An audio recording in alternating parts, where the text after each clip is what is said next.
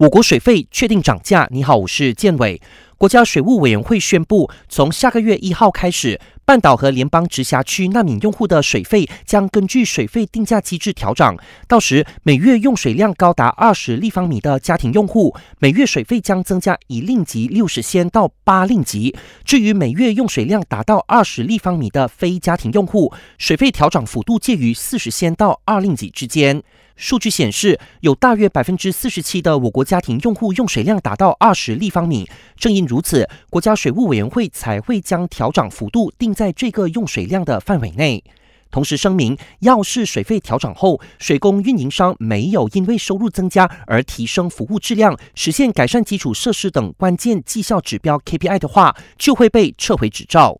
诈骗集团又有新手法。国内贸易及生活成本部近来接获民众投诉，得知有诈骗集团在社交媒体或网站打广告，声称能以更便宜的价格出售包装食用油，借此引诱民众上当。有鉴于此，内贸部将设立一个特别单位来监控这一类的诈骗活动，同时建议民众提高警惕，要是发现相关广告，务必向内贸部举报。